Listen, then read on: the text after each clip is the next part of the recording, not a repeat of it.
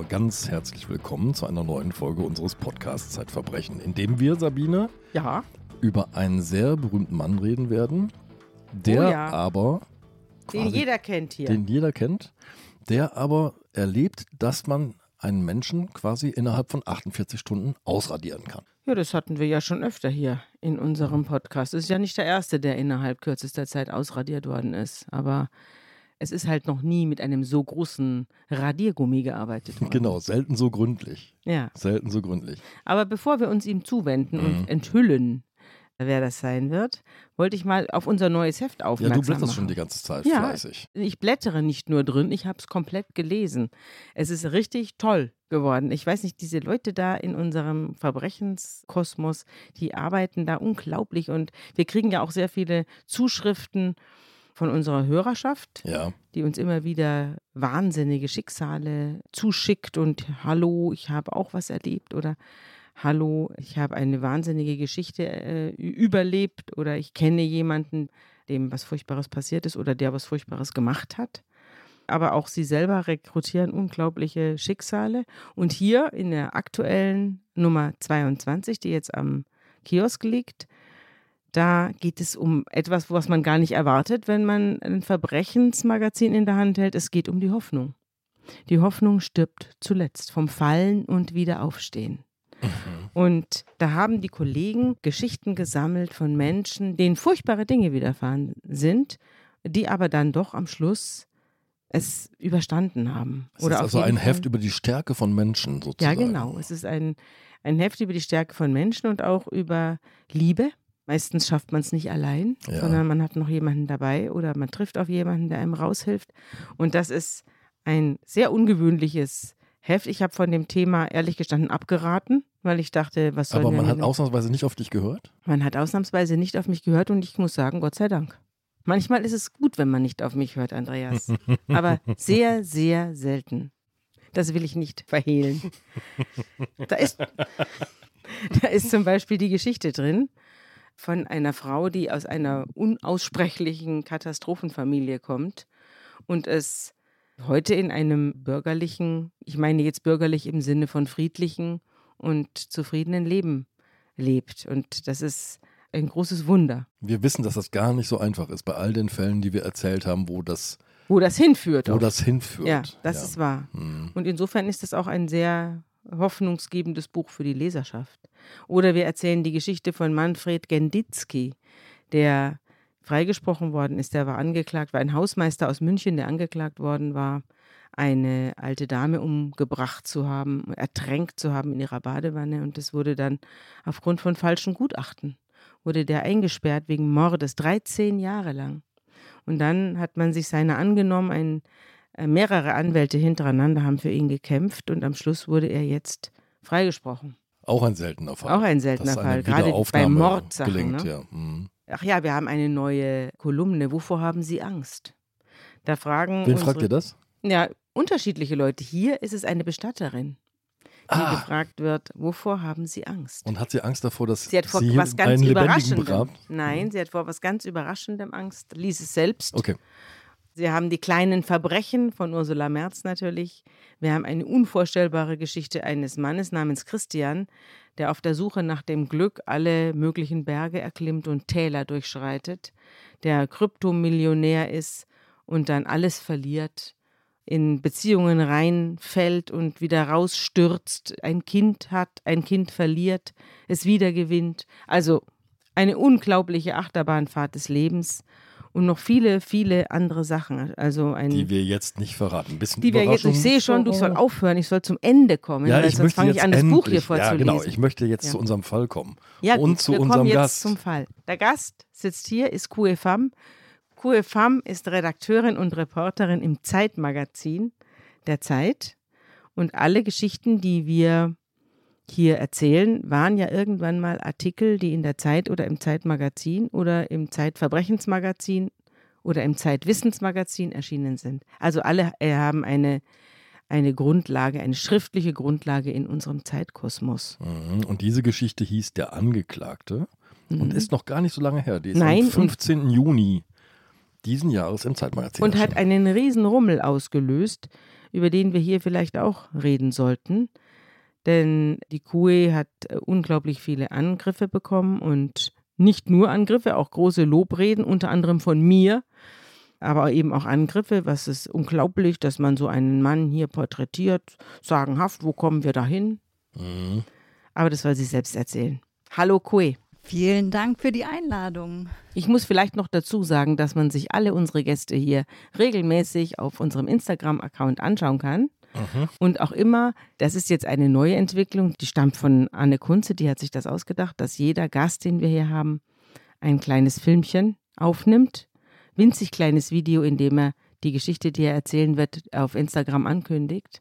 Insofern lohnt es sich, uns Dann zu kann folgen. man die Gesichter hinter den Stimmen so ist es, so genau ist es. so. Und wenn man sich unsere Newsletter abonniert, kann man auch noch die Bilder hinter den Geschichten sich angucken. So, jetzt geht's aber los. Der Angeklagte.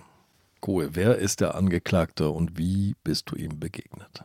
Der Angeklagte ist ein Mann, den die Öffentlichkeit in verschiedenen schillernden Rollen kennt.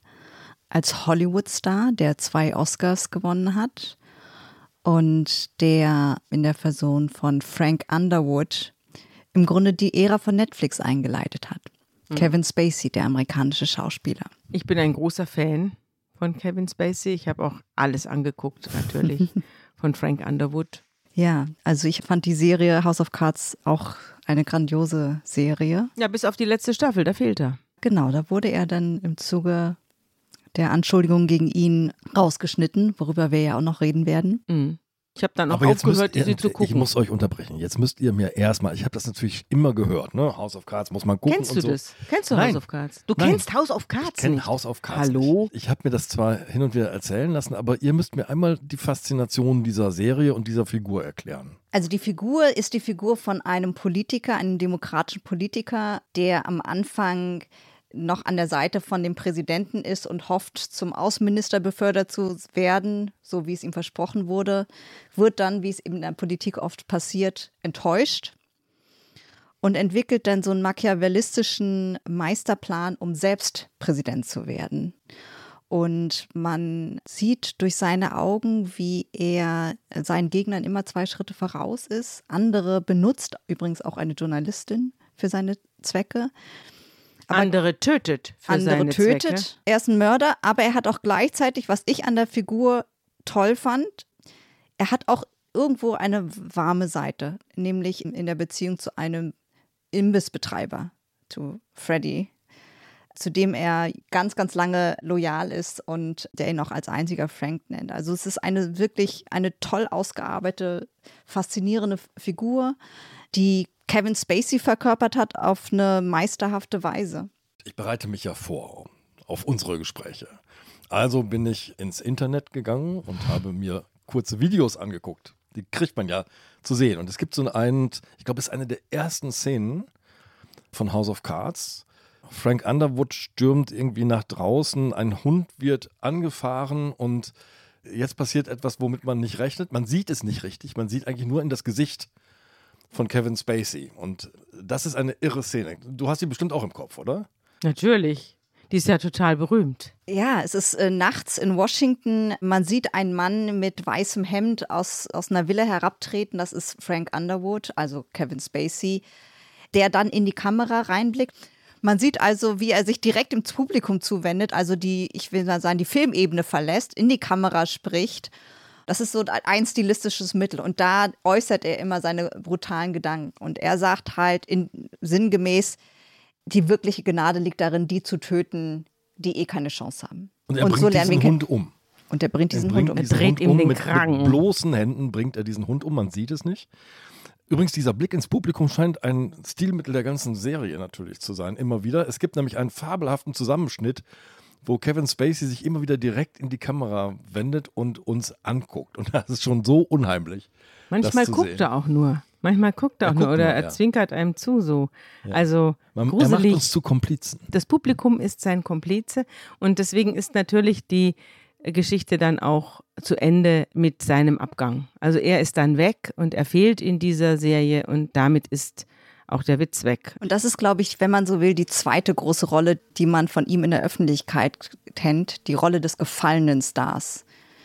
Nämlich jemand, der dann 2017 auf dem Höhepunkt der MeToo-Anschuldigungen von vielen Männern bezichtigt wurde in den USA, auch in Großbritannien, dass sie von ihm sexuell belästigt oder genötigt wurden. Gibt es auch einen Tag, den man da benennen kann? Es ist im Oktober 2017? Genau, ähm, es ist, glaube ich, der 28. Oktober. Mhm. Samstag, der 28. Oktober 2017. Mhm. Da ist äh, Spaceys Presseagentin im Urlaub und merkt erstmal nicht, dass auf ihrem Account lauter Presseanfragen aufbrannten. Ja, die Presseanfragen von einem Journalisten von BuzzFeed, der amerikanischen Webseite, der sie konfrontieren will, oder Spacey konfrontieren will mit einem Vorwurf. Aber sie kommen halt nicht an und am nächsten Tag, am Sonntag, erscheint also die Geschichte, die seine gesamte Karriere zerstören wird und ihn von diesem Olymp, über den wir gerade gesprochen haben, als Star von dieser Netflix-Serie quasi in die totale Ächtung katapultieren wird.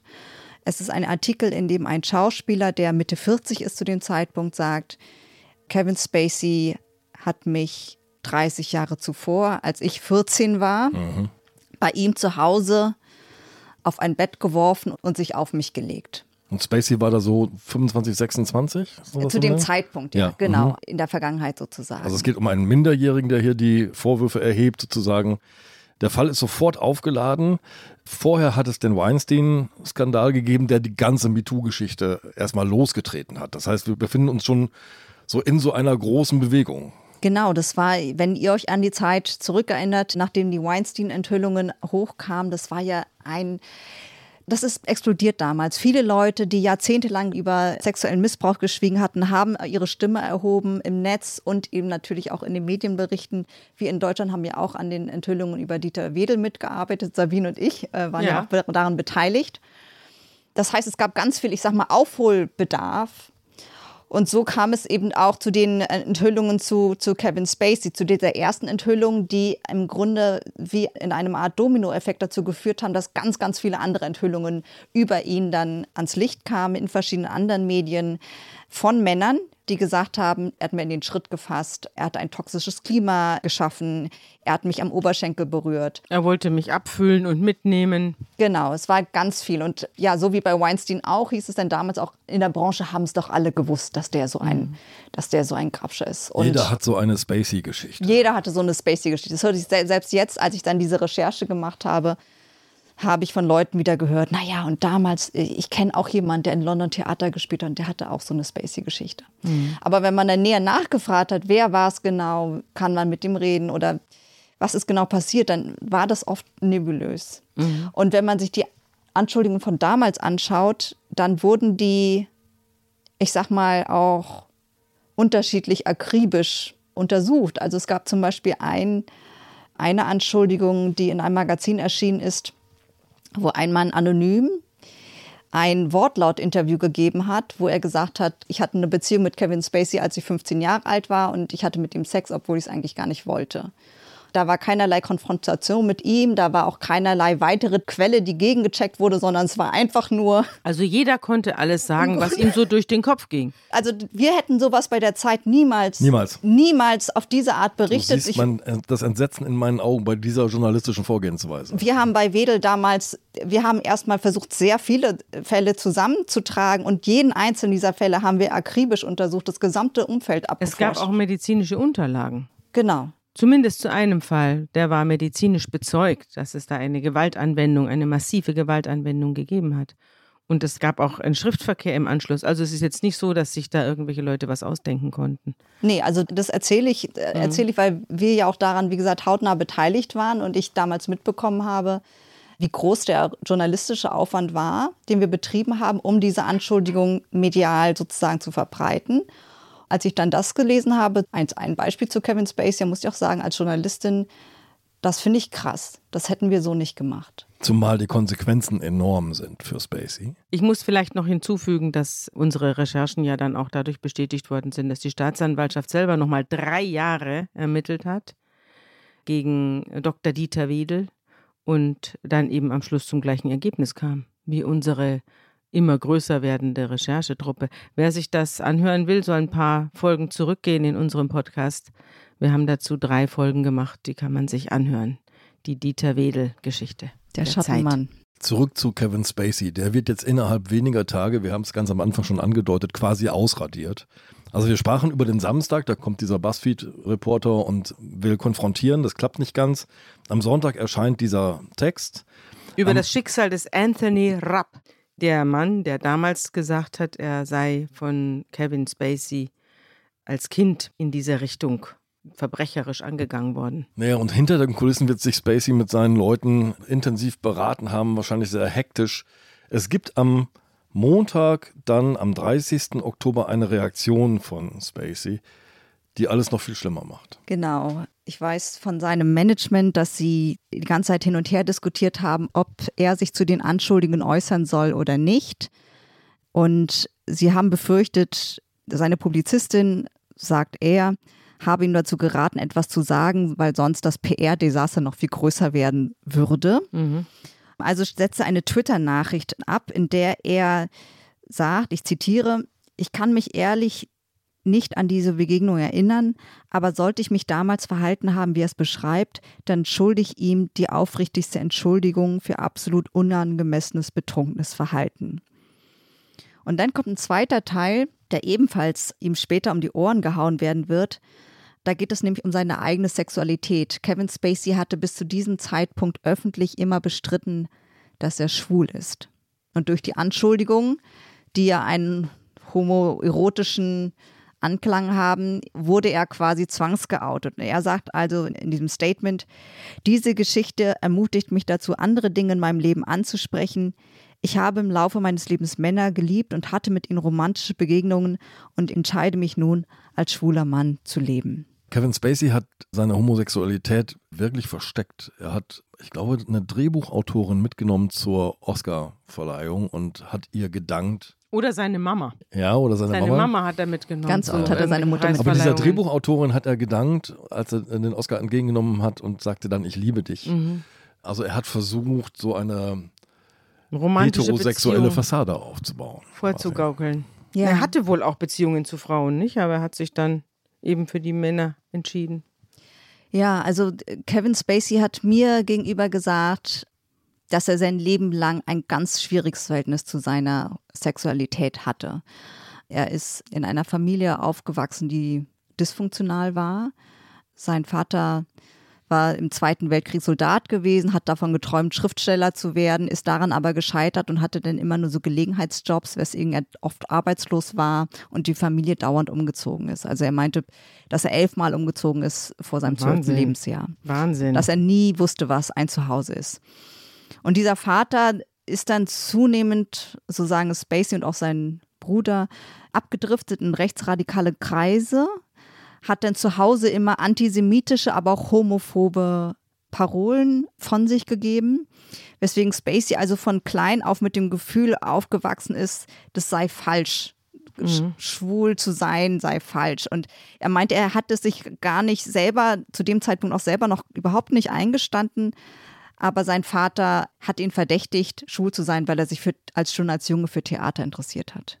Der Bruder von Kevin Spacey hat doch behauptet, er sei von diesem Vater, der das Schwulsein verdammt und verteufelt hat, missbraucht und vergewaltigt worden, auch als Kind. Ja, der Bruder hat mit der Daily Mail gesprochen.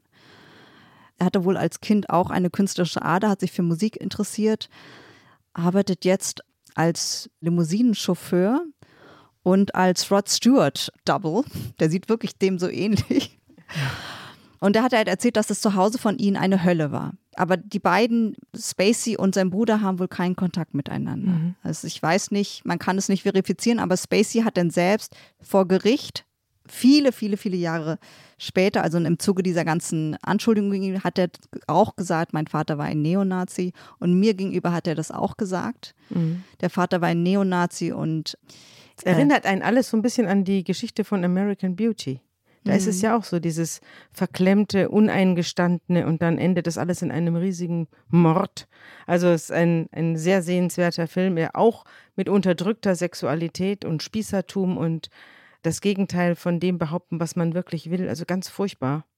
aber ein großartiger Film mit Kevin Spacey in der Hauptrolle. Aber jetzt Für den er finde den ich, Oscar bekommen hat. ja, Genau. ja. Mhm. Aber jetzt finde ich, musst du mal erzählen, du bist Kevin Spacey begegnet. Du hast darüber eine große Geschichte in der Zeit geschrieben. Du musst jetzt mal dem Publikum erklären, wie das gekommen ist. Wie unterhält man sich mit Kevin Spacey? Ja, das ist eine, es ist nicht einfach. Es war ein Kampf. Alles an dieser Geschichte war ein Kampf. Wie bist du denn draufgekommen?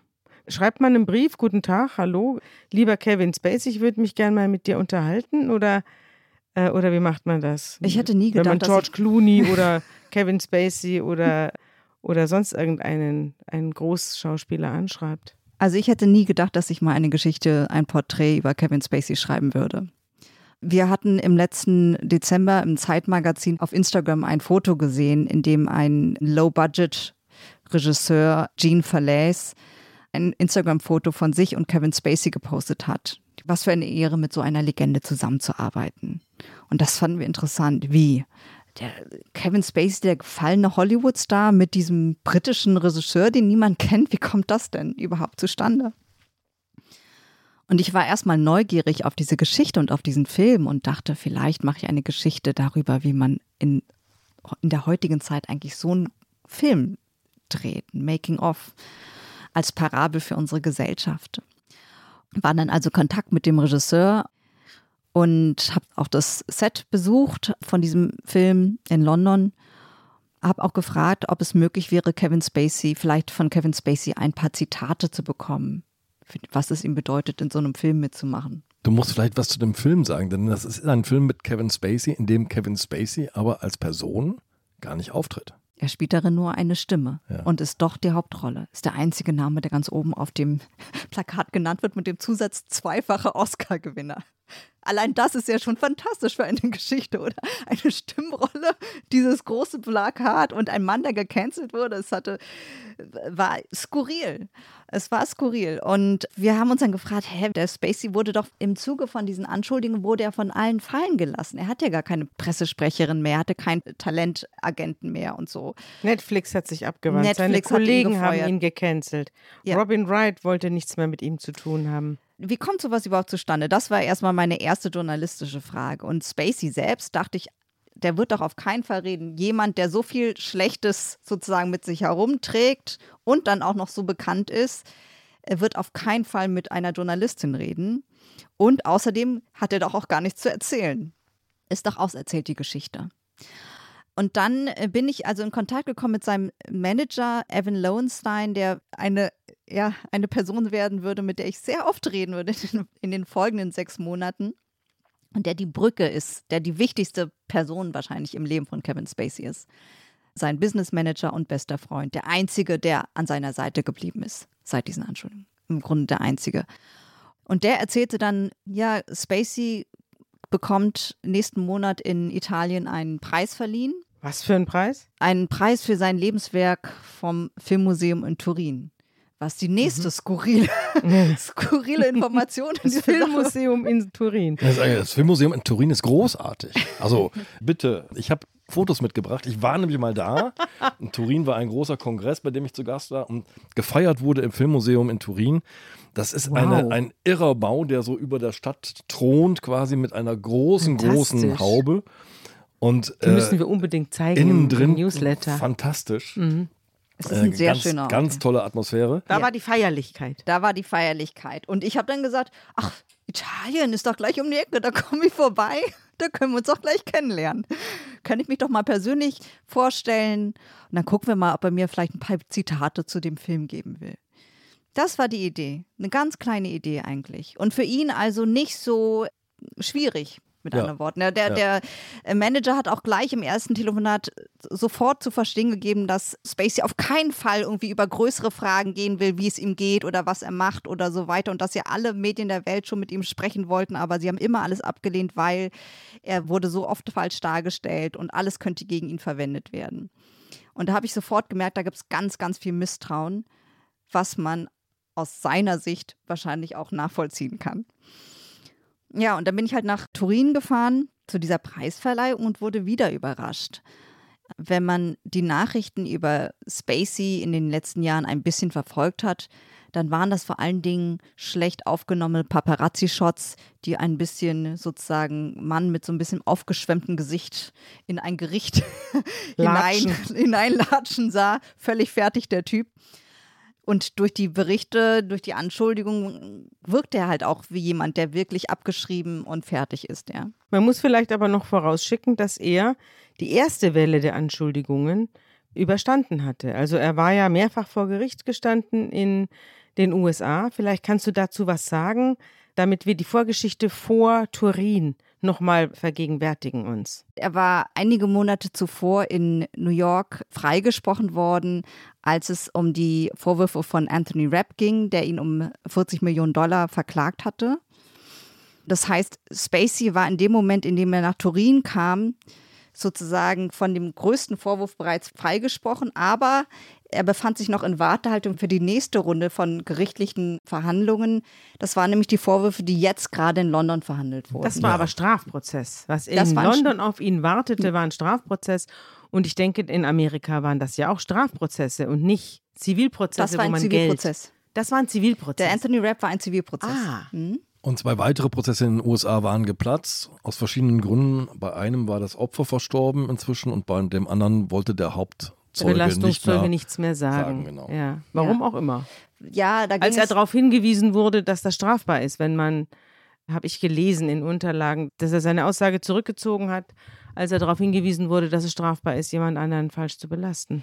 seine Mutter ist eine Fernsehjournalistin, die die Vorwürfe ans Licht gebracht hat und gesagt hat, Kevin Spacey hat meinen Sohn in einer Bar angekrapscht und der Sohn wiederum hat gesagt, dass er sozusagen dazu Handymaterial besitzen würde. Nachrichten, die er hin und her geschickt hatte.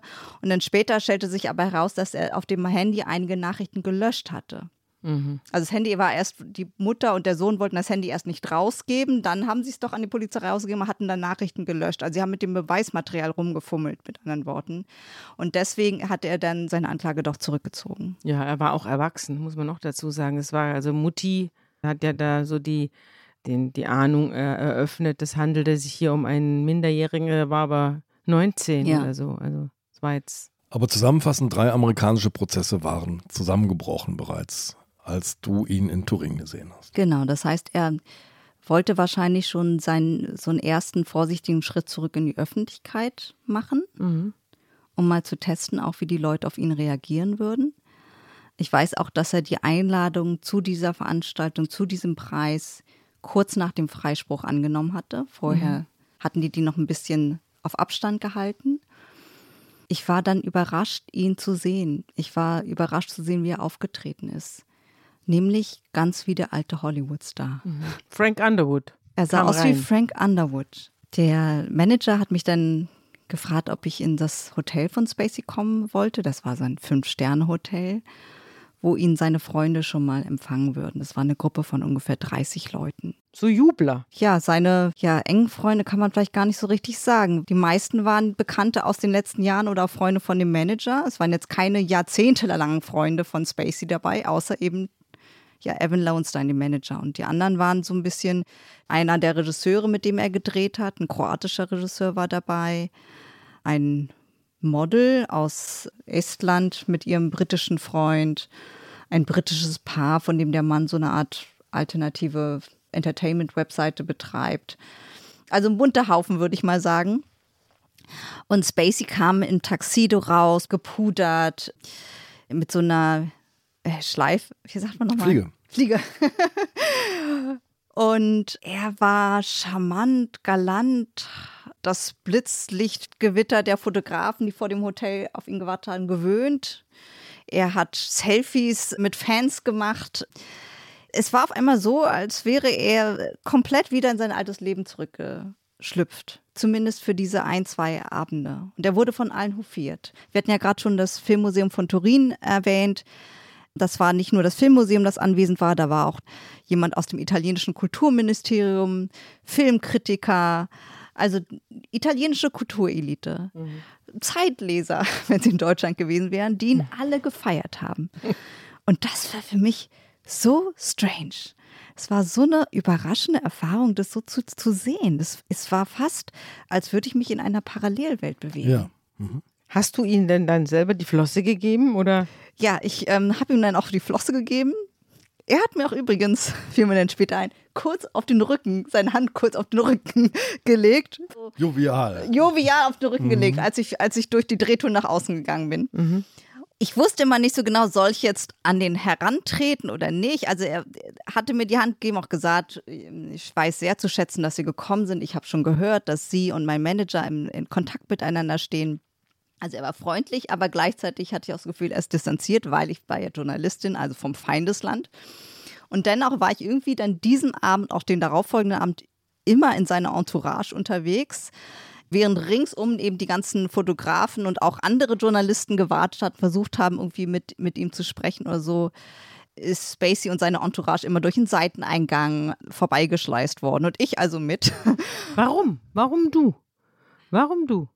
Ich kann mir gut vorstellen, dass viele an ihn ran wollten und viele amerikanische Journalisten sowieso. Aber warum eine deutsche Journalistin aus Hamburg, aus Zeit? Lass mich das nochmal verschärfen, denn ich habe auch meine intensiven US-Erfahrungen, was äh, Berichterstattung angeht.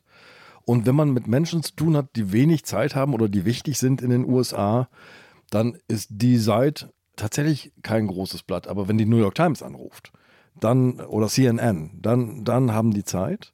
Also es ist eine ganz klare auch Opportunitätsüberlegung, mit welchem Journalisten rede ich ja eigentlich, ja. lohnt sich das, welche Auflage steckt ja. dahinter, welches ja. Publikum erreiche ich ja eigentlich. Das ist so, wie wenn bei uns einer aus Luxemburg anruft und sagt, hallo, ich bin von der Luxemburger Presse, wollen Sie mir ein Interview geben? Ne? Ja, absolut. Also zum einen ging ich ja noch zu dem Zeitpunkt mit einer ganz kleinen Anfrage an die ran, nämlich mit der Anfrage, ob ich nicht ein paar Zitate für einen Film bekommen könnte. Und zum anderen hatte ich auch mit dem Manager ganz klar gesagt, ich bin von der Zeit, eine sehr renommierte Zeitung in, in Deutschland.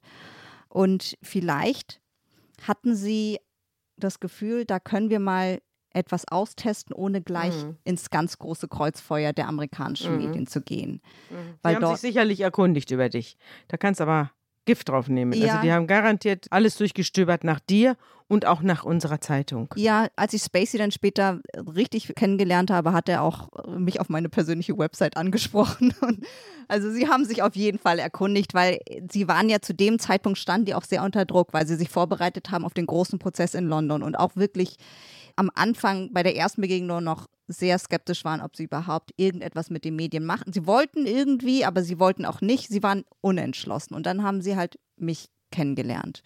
Mich mit meiner kleinen Anfrage, diese nette Frau aus Deutschland mit, der, mit den schwarzen Haaren und der Brille. Und ich war dann relativ zurückhaltend. Und am zweiten Abend wollte Spacey dann in eine Pizzeria gehen. Ich wurde gefragt, ob ich mitkommen will. Und dann schob mir der Manager den Stuhl neben Spacey und sagte, jetzt gucken wir mal, ob wir sie mögen. Dann warst du seine Tischdame sozusagen. Dann war ich seine Tischdame.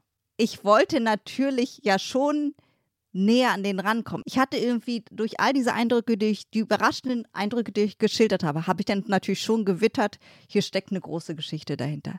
Das ist die Kevin Spacey Geschichte ist anders als man denkt. Das ist nicht einfach ein Mann, der komplett gecancelt wurde, sondern er wurde nur von einem Teil der Gesellschaft gecancelt.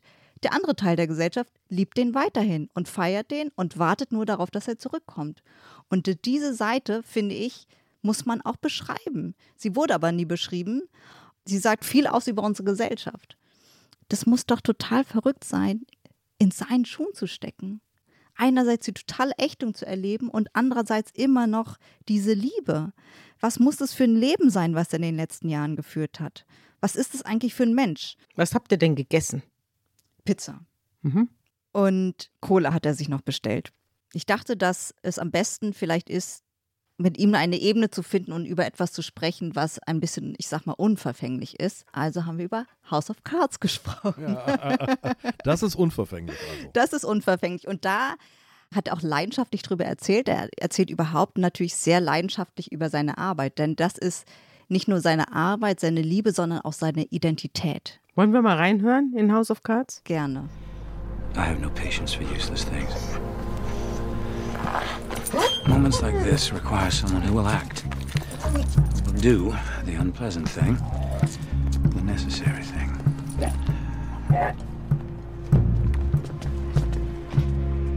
There. No more pain. Das war also die Stelle in House of Cards, über die wir am Anfang gesprochen haben, wo er sich an das Publikum wendet. Aber hier hat er sich natürlich an dem Abend an mich gewendet. Ich saß neben ihm und habe gemerkt, dass es ein Mann ist, der das Publikum braucht, der das im Blut hat, vor anderen zu sitzen. Er will sie sofort unterhalten, er will sie auch zum Lachen bringen. Er hat unendlich viele Anekdoten parat. Mir hatte dann gleich mehrere erzählt von Jack Lemmon, natürlich seinem Mentor, aber auch von Bill Clinton, seinem Freund oder früheren Freund, besser gesagt. Und gleichzeitig hat man aber gemerkt, dass er eigentlich sehr empfindlich reagiert, wenn man ihm sehr persönliche Fragen stellt. Das wiederum geht ihm gar nicht leicht über die Lippen. Werbung. Liebe Hörerinnen und Hörer, Sie möchten das Magazin zum Podcast einmal unverbindlich testen? Dann lassen Sie sich Ihre persönliche Zeitverbrechen-Ausgabe gratis nach Hause liefern. Jetzt bestellen unter www.zeit.de slash Verbrechen-testen.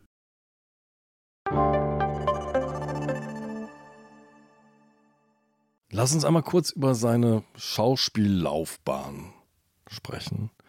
Wir haben schon über das schwierige Verhältnis zu seinem Vater gesprochen, der dem schauspielernden Sohn vorwirft, wegen der Schauspielerei oder wegen der Neigung zur Schauspielerei schwul zu sein. Der homophobe Vater. An der Highschool, glaube ich, gibt es die erste Schauspielerfahrung, die er macht. Das heißt, da steht er schon auf der Bühne? Genau, da spielt er Theater. Es war, sagt er auch, also zum einen war es eine Möglichkeit, um zu Hause fernzubleiben, um länger in der Schule zu bleiben, für Proben, Aufführungen und so weiter und nicht nach Hause zu müssen.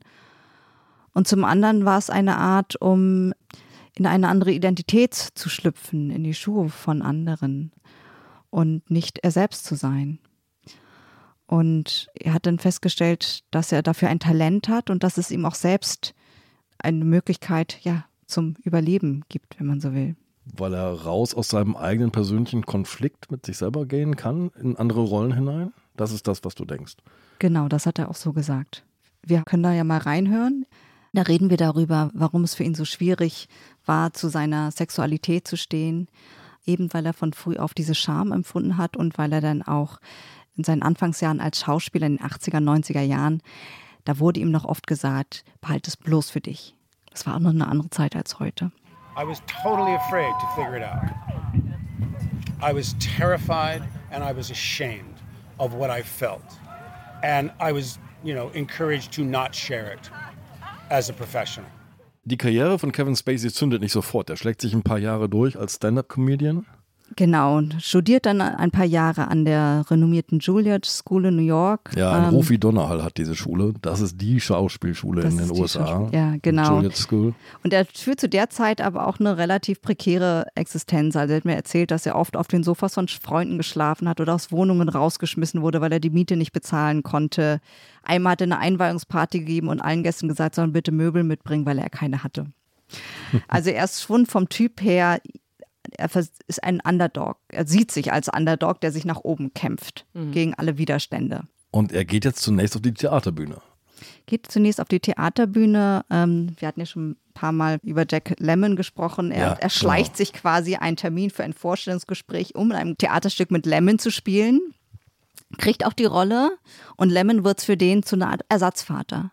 Das ist auch ganz wichtig für sein, für sein Leben. Er hat sich auch immer wieder so Vaterfiguren gesucht.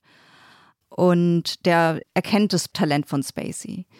Und Spacey macht sich als Theaterschauspieler einen Namen und spielt auch in immer größeren Fernseh- und Filmrollen mit. Richtig bekannt wird er ähm, durch die üblichen Verdächtigen, wo er eine Oscar für die Nebenrolle bekommt. Und dann eben sein ganz großer Durchbruch mit American Beauty und dem Oscar damals. Hast du denn mit ihm an diesem Tisch, an diesem Pizzerientisch in Turin auch über die Vorwürfe gesprochen, über die Gerichtsverhandlungen und über das, was so in ihm vorgeht? Ich habe nicht direkt darüber gesprochen, weil ich schon gemerkt habe, dass es ein Thema ist, was alle am Tisch umtänzeln. Man sprach auch nicht Also über das war der Vorwürfe. weiße Elefant. Das war der in der riesige Pizzeria. Ja, äh, das hat man sofort gemerkt. Es ging so immer wieder um Leute, die ja, ich kenne jemanden, der wurde auch gecancelt, aber nie hat jemand also die Vorwürfe, wenn man die überhaupt erwähnt hat, dann nur als die falschen Vorwürfe und es war da, aber niemand hat es benannt. Das war wirklich, das war mein ganz starkes Gefühl. Dass es auch eine Gemeinschaft war von Leuten, die das Gefühl hat, der Mann wird hier zu Unrecht gecancelt und dass das vielleicht so eins der Themen ist, die diese Gruppe zusammengeschweißt hat. Und ich habe ihn dann nur gefragt, was dieser Preis ihm bedeutet. Und ich habe gesehen, wie sie auf der Bühne saßen und wie, ja, wie viel es ihm bedeutet haben muss. Und verklausuliert habe ich gesagt, wie ist es wohl, wenn man nicht auf einer Bühne sitzt? Und da ist er ausgerastet. Ach, da hat er schon gerochen. Da hat er Woher? ist ja schon, das war das erste Mal, wo Kevin Spacey mir gegenüber ausgerastet ist. Er meinte, ja, das stimmt nicht. Also ich habe gesagt, sie sahen aus wie ein Fisch im Wasser. Wie ist es, wenn man kein Wasser hat? Es stimmt nicht, dass ich kein Wasser habe. Ich äh, bewege mich in einem kleinen Pool. Die Metapher total aufgegriffen. Aber ich schwimme trotzdem. Ich betätige mich jeden Tag kreativ und ich bin nicht weg. Er hat sich dann komplett verändert, während er vorher mich noch mit Anekdoten über Bill Clinton unterhalten hat, hat er auf einmal total zugemacht. Er hat sich, er ist größer geworden, die Stimme tiefer, gerade auch so ein bisschen, wie wir es bei Frank Underwood gehört haben. Ja. Aber da er hat dich nicht vor die S-Bahn geworfen. Nee, ich habe es auch überlebt. Aber da dachte ich, wow, wo kommt das denn jetzt auf einmal her? Da habe ich jetzt genau den wunden Punkt getroffen in meinem, in dem ersten Gespräch, das doch eigentlich dazu dienen sollte, dass ich überhaupt um ein Interview mal, mit ihm sich mal in Ruhe kennenzulernen. Ja. sollte. Wir müssen mal schauen, ob wir sie mögen. genau, das aus, total, ich bin mit einem Gefühl nach Hause gegangen. Ich habe mich so schlecht, ich hab dachte, ich habe alles verkackt. Ich war so nah dran und ich habe es verkackt, ja. weil ich eine zu direkte Frage gestellt habe an einem zu frühen Moment. Ich habe mich geärgert, weil ich dachte, ich habe jetzt als Journalistin eine Chance vergeigt, weil Ja. ich zu früh eine zu ernst, zu, zu kritische Frage gestellt habe. Das Und war dann auch erstmal aus, oder? ich habe dann noch versucht, auf dem Nachhauseweg von der Pizzeria habe ich noch versucht, ein bisschen Smalltalk mit ihm zu machen, zu seinem Hund und was er sonst noch so in Italien macht und so weiter. Aber man hat halt total gemerkt, er hat kein Interesse.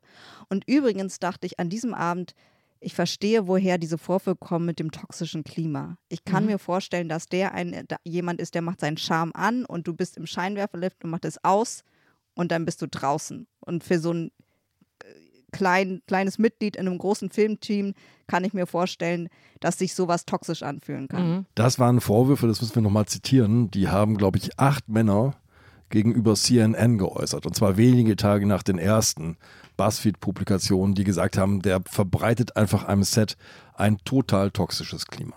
Ja.